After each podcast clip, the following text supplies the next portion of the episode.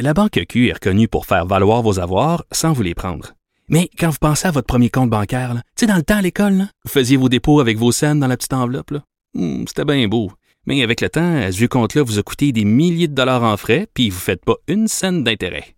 Avec la Banque Q, vous obtenez des intérêts élevés et aucun frais sur vos services bancaires courants. Autrement dit, ça fait pas mal plus de scènes dans votre enveloppe, ça. Banque Q. Faites valoir vos avoirs. Visitez banqueq.ca pour en savoir plus.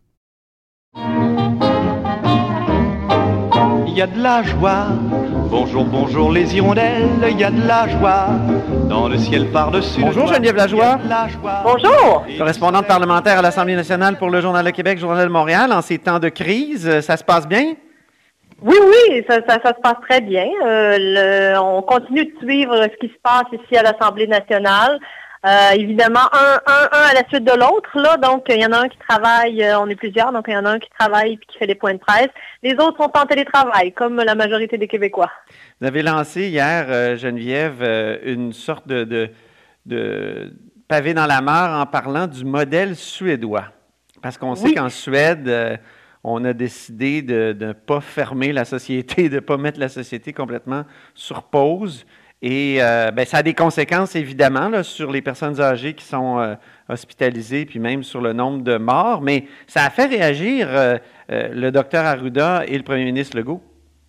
Oui, tout à fait. Puis je pense que le- d'ailleurs, le premier ministre François Legault s'attendait à la, question à un moment donné, parce qu'il il a dit lui-même qu'il était lui aussi allé voir, il était curieux de savoir qu'est-ce que ça donnerait finalement le modèle suédois. Tu sais, la Suède, on, on les cite souvent, hein, qu'on parle en, san- de- de- du réseau de la santé ou dans plusieurs domaines, on les cite comme, des, ex- comme un exemple à suivre. Euh, Oui. Mais bon, il faut savoir d'abord que cette société-là est d'abord un, un peu à l'avant-garde justement euh, dans certaines matières. C'est-à-dire que le télétravail, par exemple, est extrêmement développé déjà. Donc, euh, donc ils, ont, ils ont eu moins besoin de mettre ces mesures-là en place. C'était déjà le cas. Euh, bien sûr, ils ont, ils ont appelé la population à la, distanci- la distanciation sociale. Il y a euh, les rassemblements de 50 personnes et plus qui sont euh, plus permis. Mais reste que les écoles ne sont pas fermées et les restaurants sont ouverts, ce qui est pas mal différent du reste de la planète. Alors, c'était ça, en fait, euh, ma question hier. Et justement, on a vu que la, la- réponse est intéressante aussi. Euh, Monsieur Legault considère qu'on peut pas, absolument pas comparer le Québec avec la Suède. Et euh, Monsieur Arruda a été Oui, il a parlé de ville, hein? Il a dit euh, Stockholm, c'est quand même pas euh, Toronto ni New York en termes de. ou Montréal en termes de Oui, densité c'est ça. Il a dit que c'est ça. Sto- Stockholm, c'est à peu près un million d'habitants, euh, mais, mais selon lui, c'est de la façon aussi dont est faite la ville. Mhm. Donc, c'est- c'est pas euh, c'est pas pêle-mêle, si on veut, un, Moins de un- citoyen. ouais. Exactement, exactement. Et puis, M. Arruda, euh, ben, ça a été intéressant aussi, a parlé de valeurs québécoises. Oui. Euh, ça, fait, ça faisait longtemps qu'on n'avait pas entendu de valeurs, euh, parler de valeurs québécoises. Ouais. Mais donc, il considère que dans les valeurs québécoises, il y a la protection des aînés, des personnes âgées, que ça fait partie donc des choses qui sont très importantes pour les Québécois. Et donc, on pouvait pas nous euh, finalement euh, envisager ce scénario-là. Euh, Ah, C'est moi, vrai que c'est troublant. Quand on voit le modèle suédois, il y y y a un nombre de morts près six fois plus grand en Suède que chez nous. Hein? Ils ont quoi, 600 à peu près morts, alors que nous, on a euh, 120 quelques euh, hier.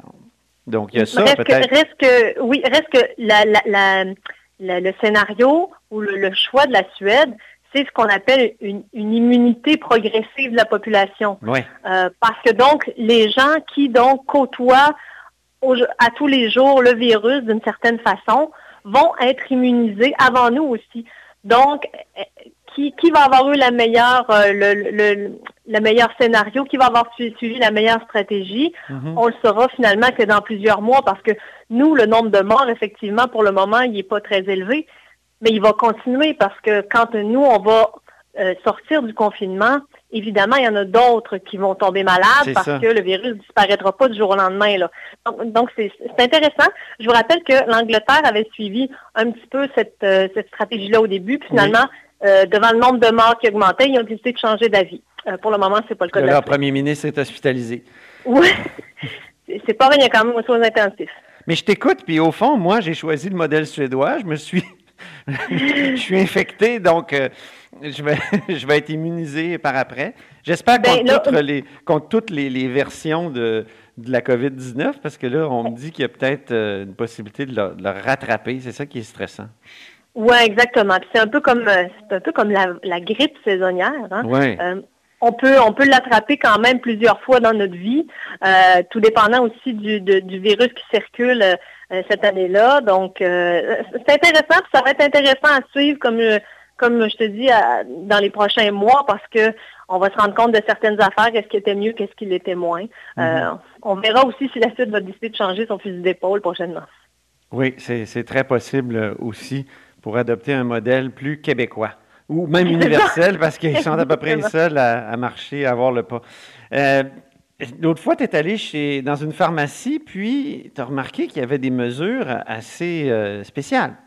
Oui, ben écoute, ju- juste pour te dire, euh, Tu nous as raconté ça dans le journal, évidemment. Oui. Oui, oui, c'est ça. Je- euh, moi, j'habite à côté du, du Campanile, à la pointe de Sainte-Foy. Et puis, c'est un, c'est un quartier extrêmement âgé.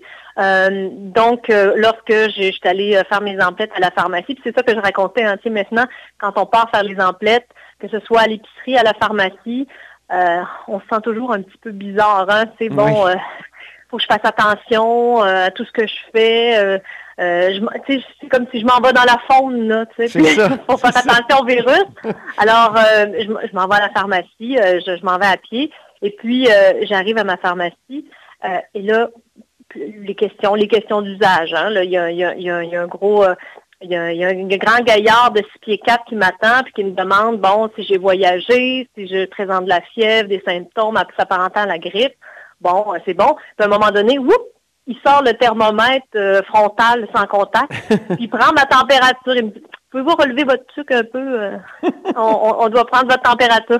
Mais j'ai trouvé ça très, très intéressant. Puis le pharmacien propriétaire du campanile qui était, qui était là m'a expliqué que euh, ben eux, justement, étant donné euh, leur, euh, leur clientèle qui est extrêmement âgée, et le fait, il a reconnu que les gens de 70 ans et plus ne suivent pas tant que ça les recommandations et Ah se oui. déplacent, viennent à la pharmacie. Donc lui, pour protéger sa clientèle, euh, notamment, et ses employés, euh, il a cru bon euh, donc prendre la température des gens à l'entrée. C'est pas une mesure absolument sûre, hein, parce que moi, je, je l'ai, là, la COVID-19, puis j'ai jamais fait de fièvre. Alors, euh, Tout à fait, mais c'est un filtre supplémentaire. Oui.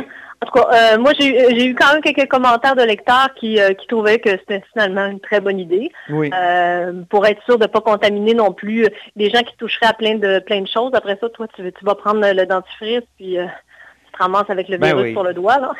C'est sûr Donc, que cette, euh, euh, ce virus-là est tellement sournois et étrange que on, il, faut, il faut finalement développer au moins des, des petites barrières, là, parce que au moins, Ben, il a, peut-être pu... Est-ce qu'il est qu'il t'a dit s'il avait pu euh, euh, attraper des gens qui, qui faisaient de la fièvre?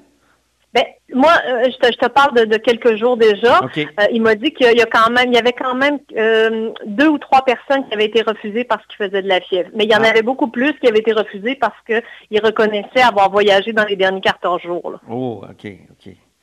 Donc, Et- il y a des gens ouais. qui suivent pas tant que ça les recommandations. C'est ce qu'on constate aussi. Ben, c'est bien, je te remercie beaucoup, Geneviève Lajoie. Eh bien, merci. Au plaisir, Antoine. Au grand plaisir de se revoir un jour. Oui, c'est ça, exactement. Geneviève est correspondante parlementaire à l'Assemblée nationale pour le Journal de Québec, Journal de Montréal. Vous êtes à l'écoute de là-haut sur la colline.